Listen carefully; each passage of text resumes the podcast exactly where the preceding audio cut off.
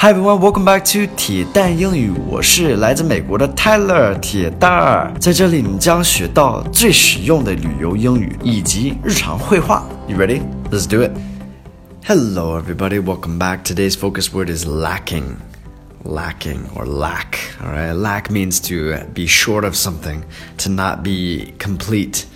Uh, to be missing something, 就是缺少什么东西. All right, so some culture background here is uh, it's easy to look at something and see what it's lacking, right? It's easy to look at some city or some person and see what that thing is is lacking. 它缺少什么东西.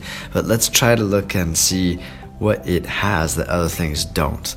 Like a lot of people talk, for example, I live in the city of Dalian, and a lot of people they say the bad things about Dalian, but actually there are so many good things about Dalian. And it's just try to like change the angle, focus on the positive here.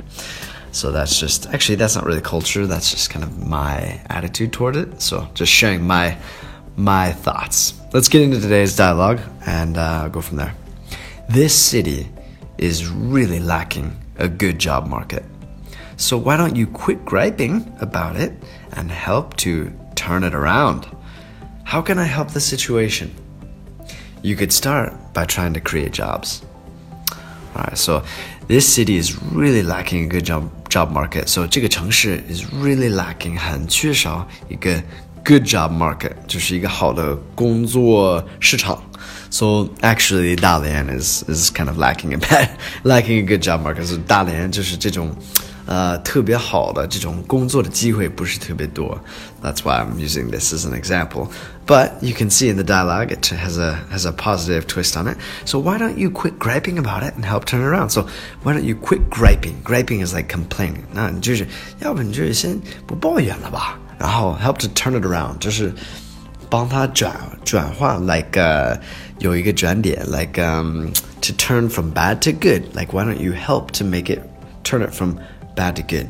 Alright, how can I help the situation? 那我怎么能帮上忙呢？Situation 只是情况的意思，but that's the meaning of the sentence. You could start by trying to create jobs.